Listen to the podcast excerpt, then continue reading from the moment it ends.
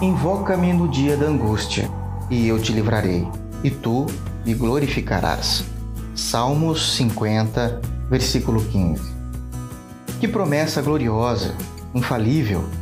É uma pena que, infelizmente, como seres humanos, a nossa tendência diante da angústia nunca é ir buscar o Senhor em primeiro lugar. A angústia pode ser resultado de um estado de sofrimento, pode ser resultado de um estado de ansiedade e também de insegurança. Sofrimento, ansiedade e insegurança é o tripé mais reconhecido por causar a angústia. Nas Sagradas Escrituras, encontramos homens e mulheres com esses três estados e que acabaram agindo de forma errônea. Eva, na sua insegurança diante da serpente, sucumbiu em não buscar o Senhor no momento da tentação. Adão, de igual modo, movido pela promessa do diabo em que seria como Deus, pecou e sofreu as consequências de seu erro. Abraão, na angústia de ser morto por causa da beleza de sua esposa Sara, mentiu para o rei Abimeleque, dizendo ser ela a sua irmã, entregando-a ao rei. Moisés, movido por ira, devido à angústia que carregava pela dureza do povo, feriu a pedra e não entrou na terra prometida.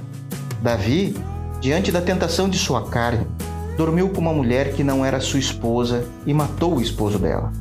Pedro, na angústia de salvar a própria vida, nega-se o Senhor por três vezes, não mantendo firme sua profissão de fé. Os apóstolos Tiago e João, na angústia de verem os samaritanos negando uma pernoite a Jesus, queriam orar para que viesse fogo do céu e os consumissem. O ponto é que todos, movidos por diversos fatores, não buscaram ao Senhor no momento da angústia. Todos tentaram resolver seus problemas ao seu modo e todos fracassaram.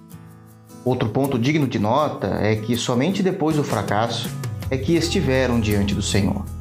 A lição que aprendemos com esses homens e mulheres das Escrituras é que devemos buscar prioritariamente a Deus nos momentos de nossas angústias e não como uma última opção no meio de tantas tentativas falhas.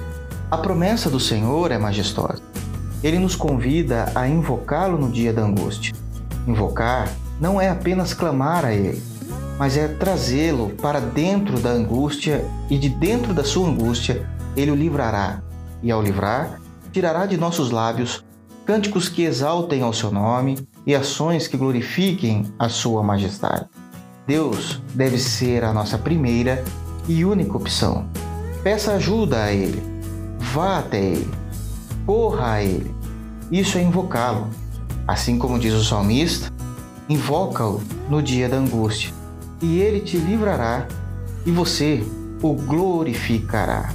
O meu desejo é que, como chuviscos que regam a terra e gotas de orvalho que estão sobre as folhagens, assim seja a palavra de Deus sobre você.